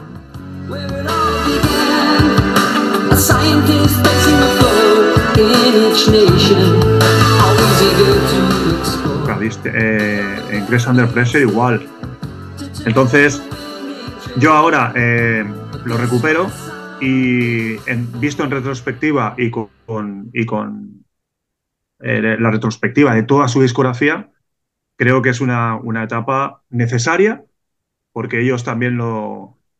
eh, su feeling lo demandaba así y, y totalmente reivindicable. Creo que quizás Hold Your Fire es el disco, incluso Presto es, un- es el disco que veo más flojo, pero tanto Grace Under Pressure, Power Windows, Signals ya por descontado me parecen discos buenísimos y muy con la personalidad de ellos. Esto nunca lo perdían. José María. Pues sí, es una etapa, yo creo que es una etapa en la que todas las bandas entraron, es decir, los 80 y la tecnología se abraza, digamos, al rock y ahora quizás hacemos un poco de presentismo de, ah, deberían haber seguido con las guitarras, ¿no? Pero es como tú tenías que haber estado ahí en esa época, a ver qué hacías tú, ¿no? O sea, Rolling Stones meten teclados, o sea, entran los teclados, ahora es muy fácil pensar que, que, los Rolling Stones tenían que hacer todos los días el happy de la versión del 72 en directo de, de Texas, ¿no? En ese momento una banda progresiva que incorpora los teclados, yo creo que era perfectamente admisible, analizándolo desde, desde ahora, ¿eh? Y como dice Mark muy bien, luego cuando escuchas los directos, esos temas suenan distintos, no los que él vivió, eh, obviamente, en 2007, pero los directos en los que, como cada dos discos acaban el directo, pues yo creo que aquello demuestra que la esencia está, pero que incorporan nuevas cosas. De todas maneras, yo creo que lo que decía un poco Andrés, eh, que coincido, que la guitarra de Alex Lifeson eh, cambia, pero musicalmente la guitarra de Alex Lifeson nunca fue una guitarra de virtuoso. Muchas de las canciones son acordes abiertos porque debía suplir una cierta grandiosidad en esas canciones, ¿no? O sea, no era cuerda por cuerda, sino, bueno, ves los vídeos y escuchas las canciones y hay mucho acorde para, para que suene así. Entonces, eh, si sustituía al teclado un poco ese sentido de acorde acompañando la canción, pues era el- el- un poco el sign of the times. Es decir, es que en los 80 te ibas a comer teclados sí o sí. Y yo creo que Rush, no, obviamente de la etapa que viene es difícil igualarla. Justo entran los teclados, como nosotros somos muy rockeros, no queremos teclados, pero también se puede entender como un paso natural. Richard. Bueno, yo me he hecho muy fan de, de esa época, o sea, yo la reivindico absolutamente. Eh, los últimos años, de hecho, así cuatro o cinco años, creo que, que es como la época que tenía como algo más dejada, un poco, pues eso, ¿no? Que tienes como el recuerdo, te, te tiras más a otro tipo de rush y me parece una época, pero absolutamente tremenda. Y creo que hay varias cosas, o sea, yendo ya a los discos con detenimiento. Sea, es muy curioso porque son discos donde no hay distorsión, no hay guitarras, pero primero lo que ha hecho José María, o sea, el trabajo de Alex Lifeson es brutal, o sea, es otro tipo de historia porque no hay distorsión, pero, o sea, en un disco como Grace Under Pressure, el trabajo de guitarra es para mí absolutamente brutal, ¿no? Es otra historia, ¿no? Pero, pero creo que hace esto, ¿no? Jugando muy bien con acordes, eh, llevando el sonido de la banda y complementándolo muy bien con teclados, ¿no? Quizá Hold Your Fire es verdad que se les va ahí un poco de la mano todo y que es un disco un poco más, pero creo que en general, y luego también, Mark, lo de la producción que has dicho, una de las cosas que me llama la atención es que a pesar de, son discos donde suenan con fuerza la banda, ¿no? Aunque no tengan guitarras o, o lo, o lo que entendemos por, por una banda de rock, ¿no? Los, los aspectos que se supone que le dan fuerza a un disco, que tenemos otro concepto. Yo son discos que los oigo y a diferencia de muchas bandas de rock que sí que sufren de, de producciones ochenteras, si las escuchas hoy en día, estos discos creo que ya estaban como muy conceptuales de, la época en que, en que se hicieron, ¿no? Y de nuevo, ¿eh? creo que, por ejemplo, vuelvo a Grace Under Pressure, es un disco que aunque las guitarras, pues eso, estén ya sin distorsión, haya muchísimo teclado, es un disco que a nivel de, de- de sonido creo que tiene, tiene mucha fuerza y hay muchos temas buenos en, en esa etapa, ¿no? Y bueno, como has dicho, esa gira al grupo se volvió loco y empezó a tocar un montón de temas que dices, pero madre mía, ¿qué es esto, no? Eh, muy reivindicable, creo que es una época, de hecho, casi si exagerando un poco Dilo, mejor, dilo, pero dilo. no, pero que quizás la época donde el grupo más la arriesgó, o sea, realmente No, eso seguro. musicalmente, ya, quiero decir que ahí es donde dices este grupo, creo que vista la carrera ahora acabada de la banda, creo que esta época se valida mucho más por eso, ¿no? Por la valentía de, de ir con, totalmente a contracorriente de lo que se llevaba en los 80, al menos dentro del mundo del rock, ¿no? Ellos decidieron ir por otro lado y un poco lo que decías, que estoy convencido que, que esto, fans de bandas como eso, Equan de Bunnymen o yo qué sé, incluso Sisters of Mercy o cosas de ese tipo, el sonido que tenía la banda les podía atraer. No es que diga que se parecieran a Sisters of Mercy, pero sí que había cosas de ese tipo de, de sonido rock hecho sin distorsión, ¿no? Y, y creo que es una época que el tiempo la ha validado todavía más. No, que el, el- el tema de la producción no es que quería decir que fuera mala, sino que a mí no me gustaba, pero sobre todo porque yo entré en, es- en esa etapa escuchando a Show of Hands, eh, escuchando el disco en directo Claro. y, y- y luego me metí en, uno- en- en una serie de discos que fue como, como una hostia en la cara, ¿no? Fue en plan, uff, uff. Yo en- al principio, cuando descubrí esa, esa etapa, la tuve ar- arrinconada mucho tiempo realmente. Pero sí es cierto que, a ver, a nivel compositivo tienen canciones muy buenas que el grupo, no solamente, aparte de esa última gira en que se volvieron locos, en cada gira siguieron tocando bastantes temas De- de, estas, de esta etapa, incluso en las, en las últimas giras que yo los vi, seguían habiendo presencia de esas canciones. El grupo siempre ha reivindicado esa etapa, siempre, siempre.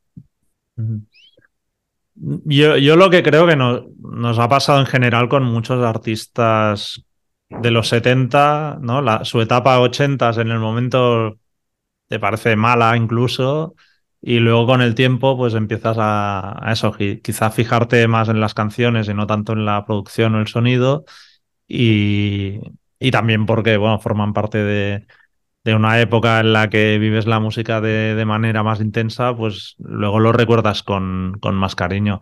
Pero yo sí que creo que siendo un poco objetivos, de los cuatro discos en estudio, o sea, cada uno es un poquito peor que el anterior. Para mí, Grace Under Pressure es peor que Signals, Power Windows es peor que Grace Under Pressure y Hold Your Fire es peor que, que Power Windows, ¿no? Creo que, sobre todo, no sé, encontré se volvieron un pelín ñoños a ratos para mí en exceso. A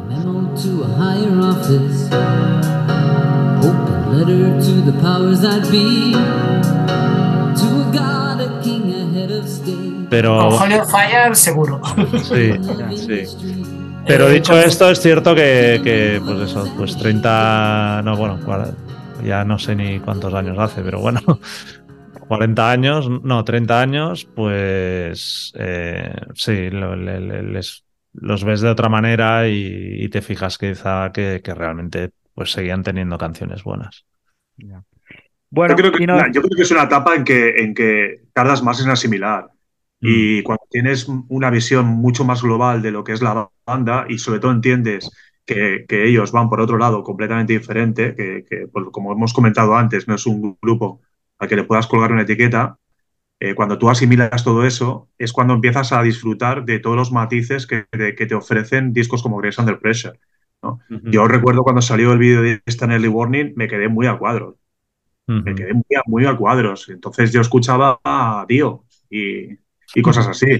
Entonces, eh, 2111 me impactaba todavía, pero, pero claro, es cuando, cuando ves de manera global eh, lo que es la carrera del grupo, cuando empiezas a apreciar realmente y tienes un eh, escuchas mucho más, muchos más tipos de música cuando empiezas a apreciar lo que esconde esta etapa, que es mucho y muy bueno.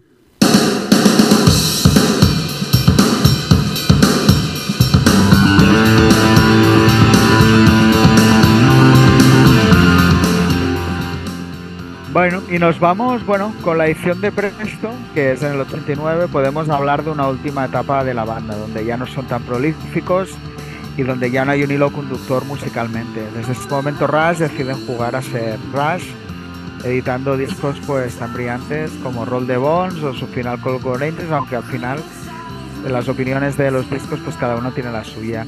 Eh, en general, ¿qué destacarías de esta época, Andrés? Pues precisamente lo que tú has dicho, que, que a partir de aquí Rush, eh, son Rush y casi casi que te sorprenden con cada disco. O sea, no hay ningún tipo de hilo conductor, no hay, pues como la etapa anterior, que arriesgan más con el sonido, ni hay una etapa más progresiva, un estilo más definido, y que cada disco, casi cada disco es diferente.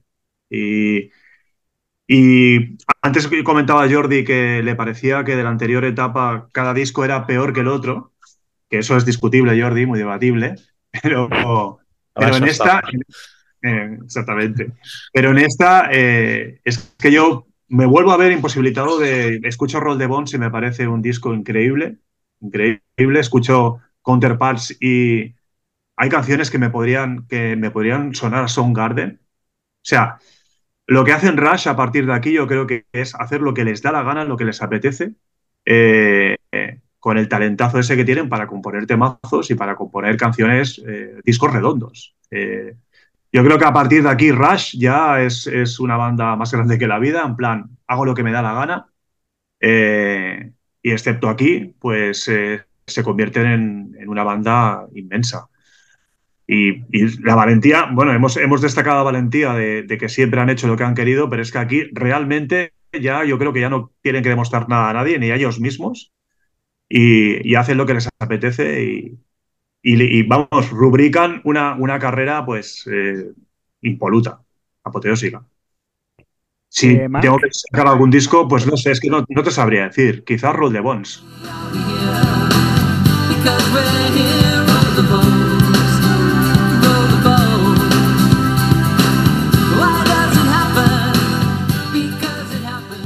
Mark. Bueno, eh, yo diría que la, la, etapa para mí no es la última, para mí es la penúltima. Yo distingo hasta el, el, el break eh, que supuso la, la, muerte de la mujer y de la hija de Nelpert y, y antes y, y, y, después, aunque curiosamente eh, va por Trails para mí está muy conectado a nivel musical con, con for Echo pero bueno, eso ya son op opiniones eh, de, cada uno.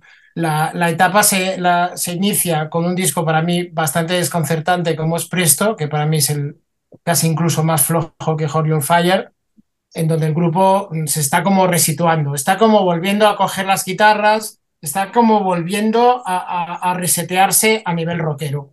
Y el disco para mí es mmm, flojo, flojo.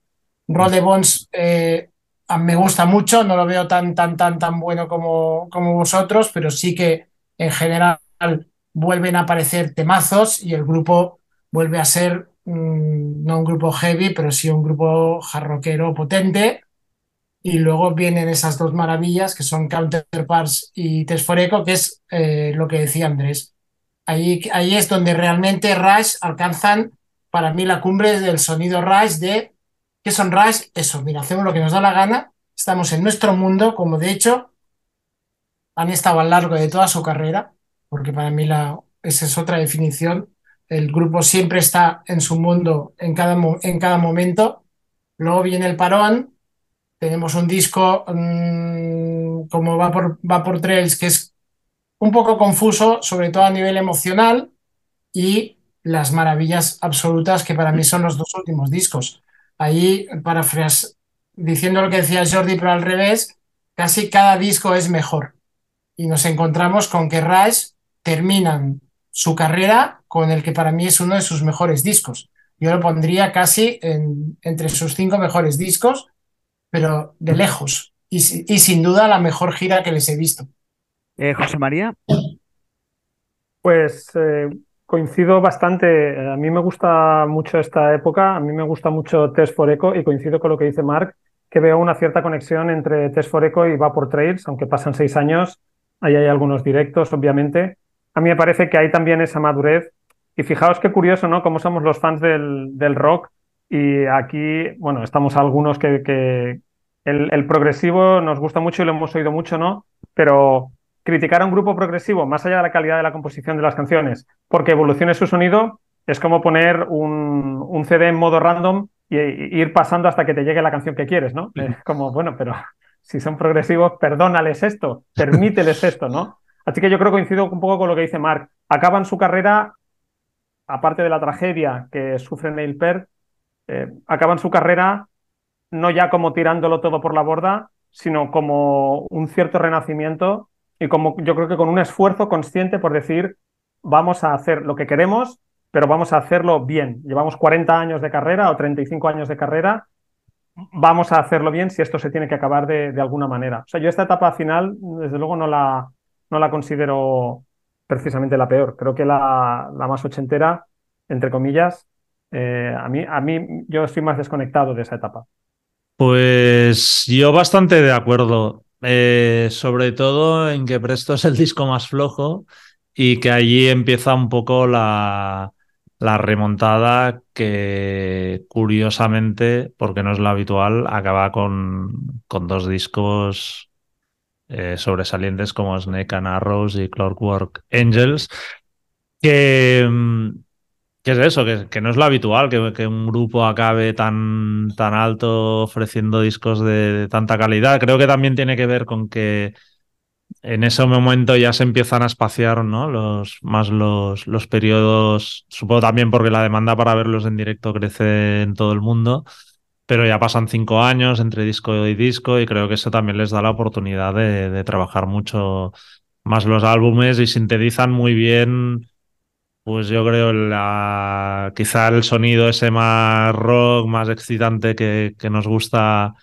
a los fans, pero a la vez también, no sé, ofreciendo una madurez tanto a nivel musical como yo creo también por todo lo que pasó a, a Neil Peart a nivel de las letras, ¿no? Como mucho más existencialistas que, que están muy guays y, bueno, no sé. Una, una buena etapa, muy dilatada en el tiempo. También es verdad que, como decía Mar, quizá la podríamos haber subdividido en, en dos, pero vamos, bastante, bastante potente y eso, quitando Presto y yo por Trails, por ejemplo, tampoco no es un disco que acabo de conectar del todo, pero mm. el resto me, me, parece muy bueno. ¿Tú, Richard? Pues bueno, en la línea un poco de todo, creo que destaco que ya lo habéis dicho al final, o sea, pocas carreras de bandas tan longevas acaban tan alto, por uh -huh. casi me costaría pensar en alguna. A mí me gusta un poco más Snake and Arrows, pero bueno, yo creo que es una cuestión de, de matices, básicamente, ¿no? Y, y, un poco eso, o sea, realmente grandes discos. Y a mí sí que hay un disco que no quiero volver con mis fobias o mis filias de siempre, pero que es Vapor Trails. Que si antes Mar decía que Counterparts era Sudden Magnetis, Vapor Trails es un poco Susan Enger, ¿no? Y, y, y, como fan, buen fan de Sanenger, creo que es un disco donde realmente Entiendo que sea un disco incómodo, pero creo que la actitud de ese álbum, todo lo que transmite, ¿no? Que es el, el álbum, digamos, donde se vuelca toda la frustración, ¿no? Un poco de, sí, sí. De la tragedia de Neil Peart, ¿no? De perder a su mujer, bueno, a su hija y luego a su mujer, ¿no? Uh -huh. Y creo que, que, no sé, hay, hay un algo en ese disco que, que me llega. Aparte, creo que son unos Rush también muy diferentes, ¿no? Que enfadados, ¿no? Que si algo no había era lo, eh, de los pocos sentimientos era el enfado y creo que en ese disco sí que lo tiene. ¿no?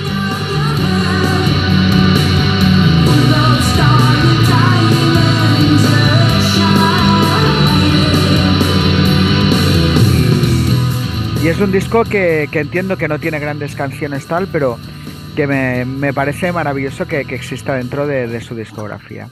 y realmente hay poco que objetar, un poco lo que decís, Presto, pues quizás es más flojo. Counterparts, estoy muy de acuerdo contigo, más creo que es un disco ya de renacimiento muy chulo y bueno, un final de carrera pues absolutamente espectacular.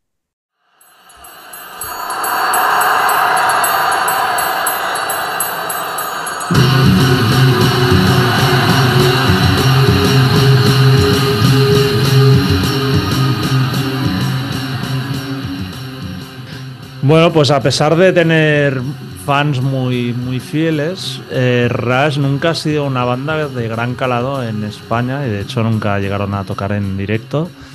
Eh, ¿Creéis que hay algún motivo más allá de ese? ¿Creéis que quizá hay más fans de Rush de lo que parece o no? O al final somos cuatro frikis que, que nos gusta la banda y por eso no, no vinieron. Y también, bueno, saber si tuvisteis la, la oportunidad de, de verles en directo fuera de, de aquí, José María. Pues no, yo no los he, no los he llegado a ver nunca. Y, y yo creo que no hay demasiada explicación. Hay, hay muchas bandas también a- a- americanas que de repente han funcionado muy bien en Estados Unidos y el salto a, a Europa no ha sido tan concreto. Yo creo que aquí también, quizá, como el progresivo nace esencialmente en Europa, pues teníamos más facilidad para ver a Yes, Genesis, King Crimson y tal, porque eran europeos. A lo mejor si hubieran sido americanos. Bueno, lo que pasaba, ¿no? Una vez hablando con Mark en, en mi etapa en, la, en Radio 4 haciendo programas de música, que es que el montaje que traen Rush es montaje de estrellas. Entonces, es como Journey. Si Journey iba de gira fuera de Estados Unidos, no iba a venir a hacer un, un razzmatazz. Eh, iba a venir, y si aquí no había gente suficiente, pues no van a hacer un, local de 3.000 personas cuando en América estaban metiendo 60.000, ¿no? Eh, yo no los vi nunca y no creo tampoco que sea, o sea, no todas las bandas, eh, bandas americanas han hecho el salto a Europa con, con el nivel que tienen aquí. Conocemos a las muy grandes, digamos, pero de repente hay bandas que son como una segunda división debajo de las mega grandes, pero que no van a hacer una gira europea si no pueden garantizar el mismo nivel que tienen en, en América y creo que eso era el caso exacto de Rush. ¿Y eso, ¿tú, tú conoces más fans de Rush de los que parece o no? No, No. no, no. Pero como somos aquí todos muy frikis, también hay, hay grupos que nos gustan que no estamos nosotros y compro el disco yo, ya está, ¿sabes? Muy bien. Eh, Marc, que tú sí que nos consta que, que los viste, cuenta un poco tu, tu visión del tema. Bueno, eh, yo durante todos los años que estuve trabajando en Encore con Carlos Asmarats, le di bastante la brasa con el tema. Y la respuesta siempre era la misma. Eh, son demasiado caros.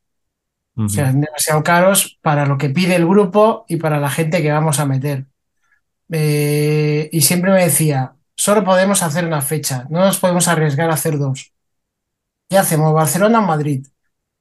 Yo no me atrevía a decir dónde podían haber más fans de Rush, si en Barcelona en Madrid. Eh, casi le decía que en Madrid, a lo mejor, porque llegar a Madrid es más fácil desde todos los puntos de España, pero, pero precisamente desde Barcelona es casi el sitio más alejado y entonces son dos polos que, que no, no acababan de cuadrar las cosas. Entonces era, la verdad es que era difícil, por el caché que tenía el grupo, traerlos. También te tengo que decir que, por ejemplo, eh, las dos veces que yo los vi en Italia, en Milán precisamente las dos, no llenaron. O sea que allí el promotor palmó seguro. Sobre todo las, en la gira de Snake and Arrows, el local estaba a la mitad. Era un local para 6.000 personas Ujú. y, y metieron 3.500, máximo 4.000. Entonces, eh, en Barcelona, ah, Carlos me pedía un local de 8.000 como mínimo para hacer cuadrar los números. Entonces yo pensaba, no me cuadra lo que me cuenta él con lo que pasa en Italia, porque en la gira que los vi la primera vez en Italia, que fue la del 30 aniversario, que era la primera vez que venían a Europa en 12 años, o sea, entre Roll de Bones, que fue la primera vez que los vi, que los vi dos noches seguidas en el Wembley Arena, y la gira del 30 aniversario pasaron 12 años en los cuales Rush no vinieron a Europa. Antes de eso, eh, la presencia europea siempre era residual. Reino Unido, algunas veces solo era Reino Unido, algunas veces eh, incluía algunos países de Alemania y a lo mejor luego algún, alguno en Escandinavia. Pero eso no, no, no, no pasaba. Entonces luego mm, cuando los vi en Alemania, en Alemania, que fue la última gira, sí que estaba lleno el local, pero era, no era un San Jordi, era un Palacio de los Deportes. Yo lo relaciono mejor con, aquí con el nivel adquisitivo en Alemania. Los precios tampoco de las entradas que yo recuerde no eran exageradamente caros comparado con España, con lo cual la respuesta yo creo que es económica en general y hombre, a ver, también eh, que a lo mejor vienen Rush y como mucho llenan Rasmatas. Y a Rasmatas sí que no podían venir, porque todas las veces que las he visto en montaje, ahí no cabían ni de coña. Entonces, era un tema de que Rush tenían que tocar como mínimo en el, en el del Nen en su época y a lo mejor en Badalona. En Ujú. Badalona, yo le decía, hacemos Badalona, Carlos. Hacemos Badalona. Tú te la pasta, ¿no? Te te hago la, te hago la promo de tu- te hago la promo de, de mi vida, te lo juro, lo que quieras, y, pero no, no, no, no lo conseguí. Entonces me dediqué a, a ir cada vez. Yo los he visto todas las veces que han venido a Europa, a par- bueno, a partir de Roll de Pero bueno, claro, fue, pues yo qué sé, cuando volvieron a la gira del 30 aniversario, luego fue la gira de Snake and Arrows, que tocaron dos, dos veces, hay que les fue a ver dos veces, y luego hubo la gira del Time Machine, que era cuando tocaban el Muy Pictures entero, y luego pues la gira de Clockwork Angels. Y una pincelada así para la gente que nunca los ha visto, ¿cómo definirías el directo de Rush? Si es posible. Bueno, como el de una banda superlativa, que, que precisamente lo, ya, se ha, ya se ha dicho durante el podcast, que aunque eran increíbles músicos, en, es- en escenario no abusaban de ello, no era, era apabullante en el sentido de, del sonido, pero no de que el grupo te hacía mm, 100.000 redobles de más o yo que sé, algún solo de más. Nunca había nada de más en los conciertos, nunca. Eran medidos, calculados, también porque eran mm, difíciles de interpretar. En el último vídeo que sacó el grupo en Time Stand Still, sale eh, Geddy Lee diciendo es que preparar ciertos temas, dice, es muy complicado. Las canciones son muy difíciles. El propio tío estaba diciendo eso de al- algunas piezas que, que rescataron en la gira del 40 aniversario, que desgraciadamente no llegó, no llegó a Europa. Y entonces, claro, tenían que volverse a aprender esas canciones y eso era una montaña eh, increíble. El grupo no cambiaba, eh, esa parte tampoco es que cambió mucho repertorio aparte de los discos. Ujú. Tenían muchos, unos cuantos temas bastante fijos y alguna pincelada, pero yo volví a escuchar unos cuantos temas. Me hubiera gustado más variedad, pero la verdad es que con Rush es de los pocos grupos que yo iba y me da igual lo que hagáis. Inclu- con esa actitud, claro, fui a la última gira, en plan, cinco canciones de Power Windows, ok, give me, lo que sea, me da igual. Era una, era una sensación realmente de, de me da igual, porque disfrutabas tanto, te, te- sentabas ahí y fui solo todas las veces, entonces mm, era, era- la verdad es que era una gozada. Y es un grupo que he hecho mucho falta, la verdad. O sea, poder, poder tener la oportunidad de verlos en directo, estoy seguro, bueno, no, estoy seguro no, porque iba a decir una tontería, porque eh, Neil Peria igualmente dejó el grupo por, su- por problemas en la espalda, pero, pero que podían haber seguido girando tranquilamente. Tú, Andrés, ¿qué, qué opinas del tema de Bueno. si no había fans suficientes en España para que vinieran? O... Yo creo que Mar lo ha explicado muy bien y el que ha estado metido ahí en la promotora pues eh, lo ha explicado perfectamente. Yo creo que no hay tantos fans de, de Rush en España como para que hayan venido nunca. Es así de sencillo. Es un, un grupo importante, con un caché importante y, y- y al final esto es un negocio. Si yo, vamos, esto que ha explicado de Italia me flipa bastante, que curiosamente son cosas que hemos visto cuando hemos viajado a Europa en conciertos de, eh, de 3.000 personas que aquí no han llegado, pues, pues en teoría porque, porque no ha habido público suficiente. Y luego vas a verlo fuera y, y tampoco es que haya demasiado público más, pero bueno, lo de Rush es que yo creo que antes preguntabas a, a Chema que si conocía muchos fans de Rush. Yo tampoco, muchos fans de Rush no conozco. O sea, eh, ha- hay bandas eh, que podían estar dentro del espectro de Rush, que, llevarían un montón de gente, pero gente que estuviera dispuesta a, a pagar un- una entrada mínimamente cara por Rush, conozco poca, la verdad. Rush son a Pink Floyd lo que Tom Petty a Springsteen, ¿no? Un poco. Exactamente, exactamente. Es un, eh, eh, es un ejemplo súper gráfico el que acabas de poner. O sea, ¿cómo es posible que Tom Petty no haya venido nunca y Springsteen te pueda llenar tres Camp Nou si quisiera? Pues esto es un poco parecido. Es, es curioso, pero hay, hay muchos casos así. Y yo no, yo no los he visto nunca. O sea que Mar, te odio, envidio, porque no, no los he visto nunca. Es una espina que tengo clavada ahí porque es una de las bandas más especiales que, que nunca voy a escuchar y, y la oportunidad de poder ver, pues te has fumado, pero bueno, Ujú. viviremos con eso. Muy bien. Bueno, hay unos estupendos vídeos de cada gira, porque últimamente sacaron Sí. eh, vídeo de cada gira a partir de la, de- de la gira del 30 aniversario, que cuando Jordi de hecho me pregunta cómo es, pues la verdad es que esos vídeos son una maravilla. Sí, no, no, es un grupo, lo, lo hemos dicho al principio, ¿no? Que iban sacando directos y directos y en la última etapa, pues eso, hay mucho DVD y realmente yo creo que, que hay mucho documento en vivo para quien quiera saber cómo sonaban. Por supuesto. Sí. Sí, sí. Richard, como tú y yo los vimos juntos, pues cuenta, cuéntalo tú y que tienes mejor memoria de todo siempre.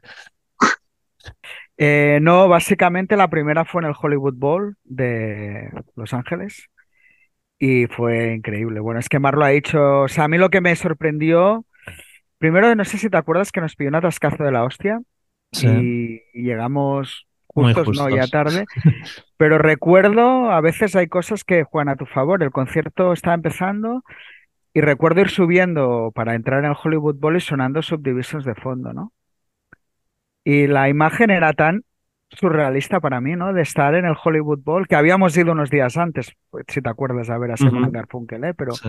sea, ir subiendo al, por el Hollywood Bowl para entrar y de fondo sonando Subdivisions, pero joder, Subdivisions tocado por Rush de verdad, ¿no? O sea, no era como estar viéndolo, hostia, y fue como casi una escena de, de ciencia ficción. Y lo que más me sorprendió, que lo hablamos, ¿no? Es como, como tres tíos podían llenarte un escenario, sonar como sonaban. O sea, es lo que realmente me impactó, ¿no? De decir, hostia, es que no se les hace el escenario grande al revés, ¿no? Parecía que estaban como en un club cuando estaban tocando en un sitio gigantesco, ¿no? Y fue absolutamente increíble. Luego los vimos, ¿era Stuttgart o Dortmund? Ya no me acuerdo. En Dortmund. En Dortmund. Y bueno, también fue la gira de Snake and Arrows y también fue muy buena. De hecho, ahí, por ejemplo, no tocaron cinco de Power Windows, pero se cascaban el álbum entero. O sea, y como decía Mark, es que en el fondo te da igual, ¿no? Todo es todo tan disfrutable que, no sé, es increíble. Una banda realmente, como ha hecho, que se echa en falta, ¿no? Y que, que es una pena, pues, que nunca vinieran. Yo creo que lo de España, en el fondo, tiene que ver con que los fans hacen más ruido que otros y parece que hay más, ¿no? Pero, pero probablemente sí que es un grupo. Ahora, a mí me cuesta creer que si Rush hubieran venido en alguna de estas giras no hubieran metido 5 o 6 mil tíos en una única actuación, ¿eh? Probablemente esté equivocado. Cuando te juegas el dinero es muy difícil, pues, ¿no? Eh, hacer este tipo de valoraciones.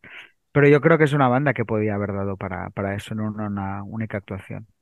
Pero igual- veremos con las escuchas del podcast si se queda Sí, en sí. cinco, en nuestras cinco o, O no, exacto. o Tú no tiene, sé, tiene repercusión. ya, ¿tienes que añadir algo, Jordi? O... No, bueno, decir eso, que la verdad, supongo por el hecho de que nunca habían venido y tenías la sensa- sensación de que nunca vendrían, pues cuando ves una banda así en directo todavía la vives mucho más y no sé, y, y- igual lo magnificas, pero yo creo que no, que es que realmente eran buenísimos. Hostia, ver a Nilper tocar en directo era increíble. Geddy que en la última gira de los vimos, pues bueno, ya tenía una edad y le, le escuchabas cantar esa voz aguda tan difícil y, y seguía manteniendo la voz. El rollo este de, bueno, ir tocando el bajo con los pies los teclados, bueno, no sé, es que eran una, una banda, eso, única, lo hemos dicho muchas veces, pues que en directo aún se constataba más y también a nivel visual, pues era como bastante espectacular, sin, sin nada. O sea, no, no es que fuera aquello lo último en tecnología, pero estaba todo hecho como con mucho gusto y con mucha gracia, ¿no? Recuerdo, pues eso, una gira que tenían las lavadoras, en otros unos pollos alas. Bueno, no sé, detalles de estos un poco frikis, pero que, que hacen que la escenografía y todo, pues, cobre, cobre un rollo muy, muy especial.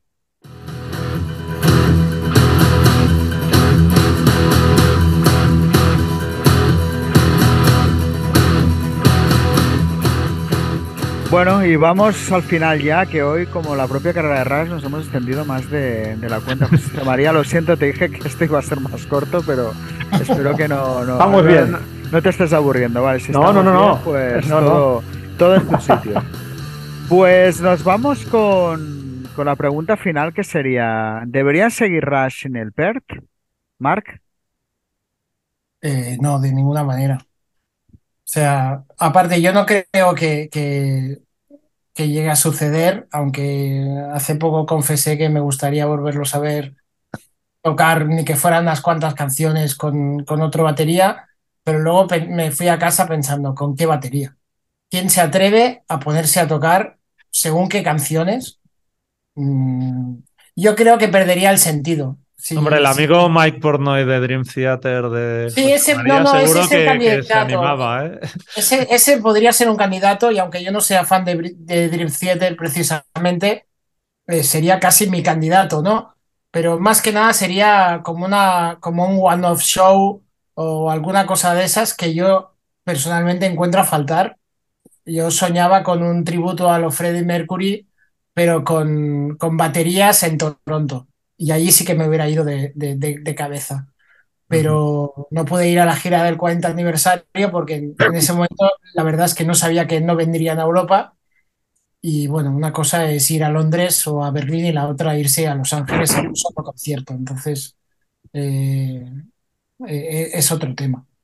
Pero bueno, yo desde, desde luego no, no lo haría. Y viendo los documentales que ves del grupo te das cuenta de que realmente eran, ellos tres eran una unidad siempre había la coña de que Neil Peart era el chico nuevo, pero eran una unidad. Sobre todo, sí es cierto que, Pe- iba mucho a, a- a su bola, sobre todo en las giras, que los otros dos eran los colegas del instituto, pero ellos eran una familia. Siempre fueron una familia. Es de los pocos grupos que conozco que se les puede aplicar que eran colegas, que se portaban entre ellos muy bien y que sentían el concepto de familia con todo su equipo. O sea, de hecho se sabe, bueno, es conocido que su manager actual, eh, bueno, el último manager que tuvieron era el, el que han tenido to- toda su vida.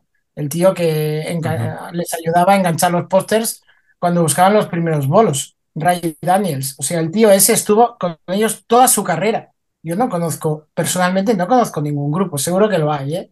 Pero no conozco ningún grupo y otro que el tour manager de su primera gira, en la última gira, era el encargado de sonido, ahí no de sonido, de luces. Tú ves que allí había un equipo que han estado con ellos 40 años. Yo eso, mm, la verdad, lo encuentro, lo encuentro muy único. Y claro, ahora mm, yo creo que ellos no quieren romper con eso. Creo, ¿eh? creo. Andrés. Yo siempre he pensado que estas decisiones las tienen que tomar los propios músicos. Son los que los únicos que tienen derecho a, hacer lo que ellos quieran. Creo que se han ganado ese derecho con, con las carreras ¿no? que tienen. En este caso me costaría mucho, por lo que ha dicho Mark. Eh, son muchísimos años tres tíos a una y si se produce, que lo dudo, me costaría mucho ver a un batería tocando en el sitio de Neil Peart. Por otro lado, de manera egoísta, pues si se produjera, eh, intentaría por todos los medios ir a, a verlos. Pero yo, si te digo la verdad, no me gustaría.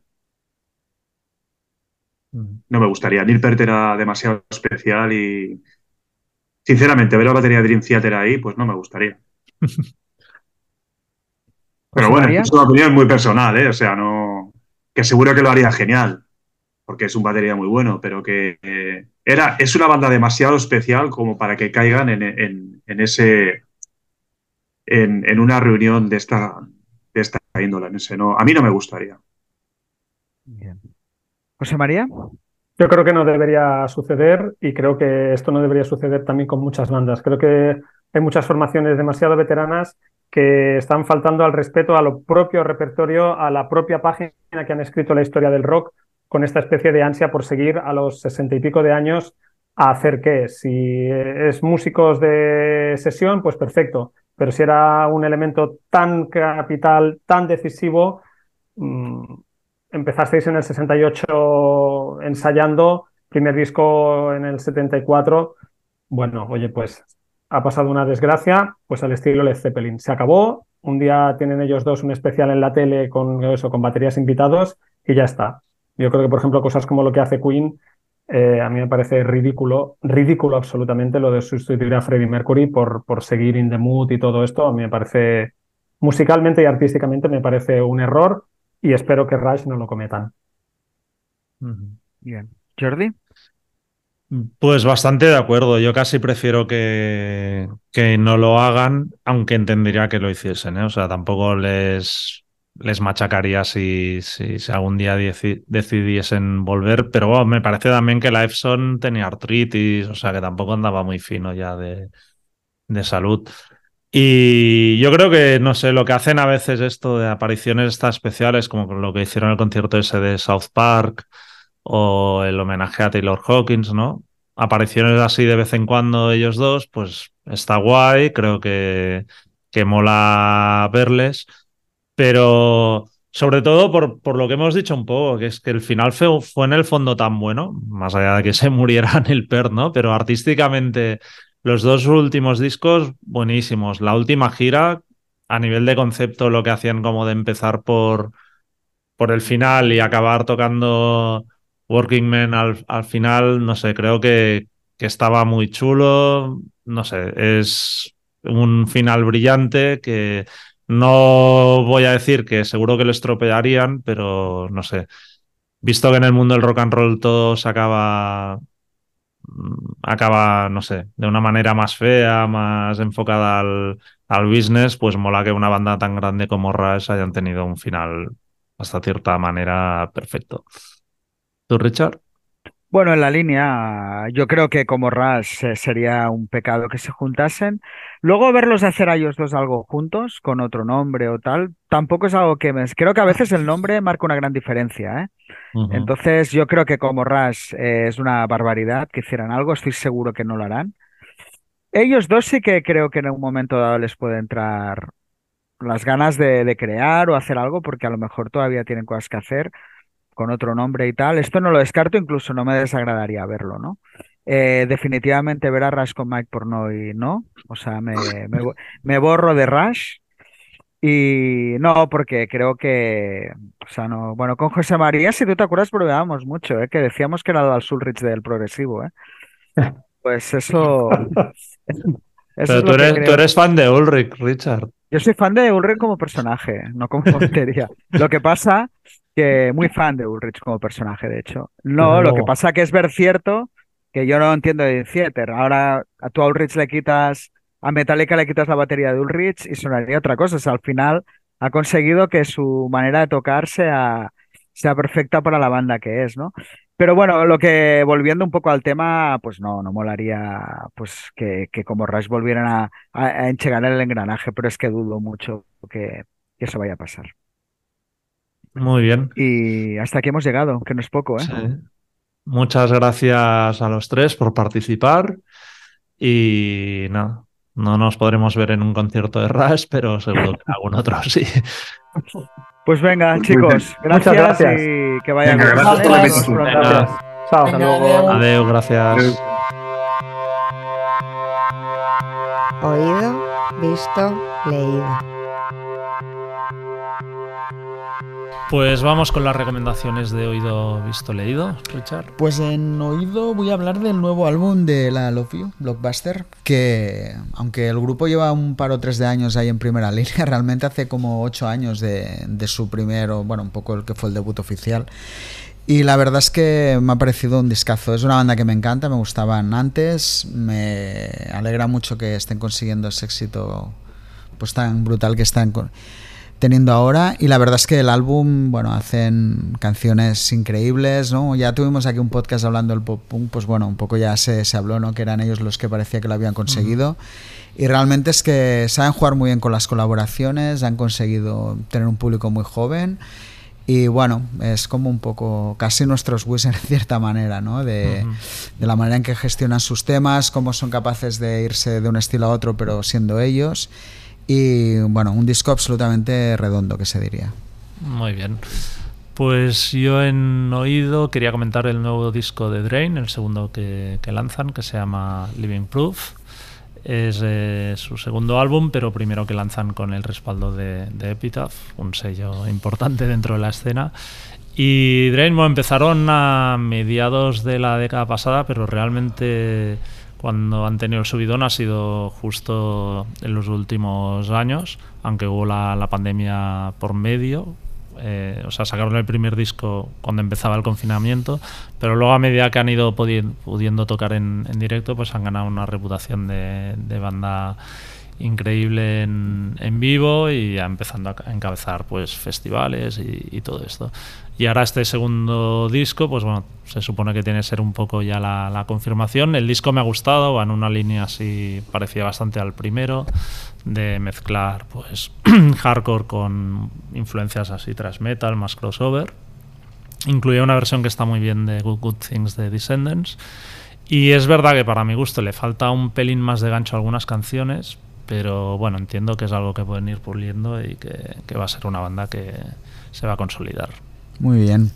Eh, visto, bueno, me reitero un poco porque ya la semana pasada hablé de Queen Rage Rage for Order y bueno, porque venía Geoff Tate, su cantante, y no iba a hablar del concierto, pero tampoco esperaba que fuera tan exageradamente bueno. O sea, parte, bueno, fue por unanimidad, eh, tocaba pues estos dos de sus discos clásicos y lo que flipas es a veces que, hostia, Geoff Tate creo que, mire, tenía 63 años y el tío está en un estado de todo físico, vocal, brutal. Entonces, mm, supongo que hay un factor de suerte, pero también de cuidarse. Y realmente él es que escénicamente es muy bueno. O sea, es un tío que sin hacer grandes cosas tiene, tiene mucha presencia, sabe meterse muy bien en las canciones sin sobreactuar. Y realmente poder oír esos temas si eres fan de, de Queen Rage, pues es una pasada, ¿no? Hoy hablábamos de Rush, creo que no es que se parezcan a Rush, pero sí que creo que es una banda que en cierto espíritu, eh, o sea, el haber hecho discos muy diferentes, que la gente creo que tiene una imagen muy equivocada de al menos lo que era su primera etapa. Y bueno, fue un privilegio poder oír esos temas y sobre todo oírlos de, de una manera tan buena, que es lo que, lo que me, realmente me, me sorprendió a mí y a todo el mundo que, que estuvo en el concierto. Muy bien. Pues yo en visto quería comentar el nuevo videoclip de los Hives que se llama Bogus Operandi. Que bueno, es en no plan gore, está, es muy divertido, Sí, está muy bien hecho. He oído el tema, pero no he visto el, Sí, el vídeo. Y nada, bueno, aunque habían. eh, El grupo había ha ido tocando en directo y habían sacado algún single suelto, este es como el primer avance de su primer disco en 11 años, que llegará en agosto. Y bueno, pasa el tiempo, pero de Hives no cambian, que al, que al final yo creo que es lo que Bueno, sus fans quieren. Ahora tocaron hace poco y estuvo muy bien. Sí, y de hecho se ha anunciado también ya fechas para octubre Ah. de presentación del nuevo álbum que se llamará The Death of Randy Fitzsimmons, que es ese personaje Ya, como ficticio que se supone que es el que formó el grupo y les escribía las canciones. Y eso, vendrán a Barcelona, Madrid y Santiago en octubre, así que los tendremos de nuevo por aquí. Muy bien. Y en leído me voy un poco atrás. Me he tenido un fin de semana de leer a mis viejos. No soy una persona de cómics, lo he hecho alguna vez, pero soy una fan de Super López. y eh, aquello que estás, estuve en casa y me, se me calentó un poco el morro y empecé a leer un poco los, los primeros números ¿eh? de bueno, los míticos del Señor de los Chupetes, los Cabecicubos, el Supergrupo. Y bueno, o sea, es que creo que sé que suena muy cutre igual para algunos, pero es que es mi personaje de cómic favorito, yo creo, ¿no? Y realmente es que esas historias tenían muy mala baba, por otro lado. Y bueno, han pasado, no sé, ¿eh? Tienen ya más de 30 o 40 años. y es que siguen siendo brutales. O sea, las lees, son súper frescas, te sigues riendo con los chistes. Y creo que, bueno, el personaje todo y que puede ser muy tópico, ¿no? Un, un super López Patrio, pero es que realmente es muy divertido y está muy, muy bien pillado. Así que mm, recomiendo que vayáis un poco eso, ¿eh? sobre todo el señor de los chupetes y los cabecicucos. Sí, que yo son era muy mis- fan de Super López. Ya, también. realmente muy, muy, muy, muy bueno. Muy bien. Y yo he leído, como estamos a principios de mes, pues toca autobombo, eh, la portada de, de este mes digital de, de Rockzone dedicada a Off, el supergrupo podríamos eh, llamar hardcore con Keith Morris de Circle Jerks y Black Flag a, a la cabeza. Aunque la entrevista la hicimos con Dimitri Coates, que es el guitarrista que había estado en Burning Brights anteriormente.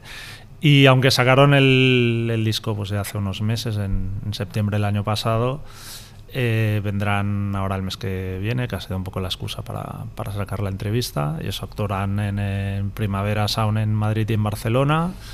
Y en medio harán una fecha en, en Valencia en el Loco Club.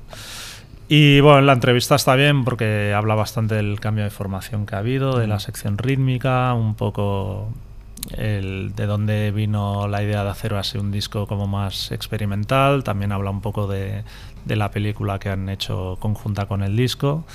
Y lo único así que me dejó un poco inquieto es que deja como muy abierta la posibilidad de que el grupo se termine con, con este disco.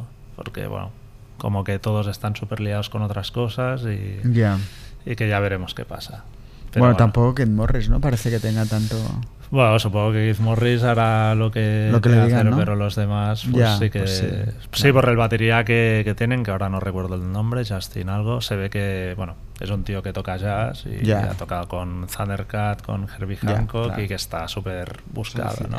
ya. Ya, ya, me imagino. Ya veremos qué pasa. Bueno. pero en cualquier caso. Bueno, ha sido un buen viaje, ¿eh? Si se acaba aquí. Tener a Sí, Off ha sí, sido un sí, regalo de banda, sí, para los que nos mola Silker Years y todo ese hardcore punk, porque al principio este ya es un poco más, pero tiene su caña, ¿eh? También lo vendieron, pero bueno, sea lo que sea, está bien. Muy bien, pues, Pues, la dejamos aquí. perfecto, hasta la semana que viene. Pues hasta aquí el episodio de hoy, esperemos que hayáis pasado un buen rato. Si es así, por favor, descargad o suscribiros al podcast de Rockzone en cualquiera de las plataformas donde escuchéis vuestros podcasts habitualmente, Spotify, Apple, Evox, y dejarnos una puntuación o un comentario que por lo visto al algoritmo le mola. Y si os ha gustado, no dudéis en recomendar el podcast a vuestros amigos. Muchas gracias, hasta la semana que viene y hasta entonces podéis seguirnos como siempre en nuestra web rockzonemac.com, así como a través de Facebook, Twitter o Instagram. Nos vemos.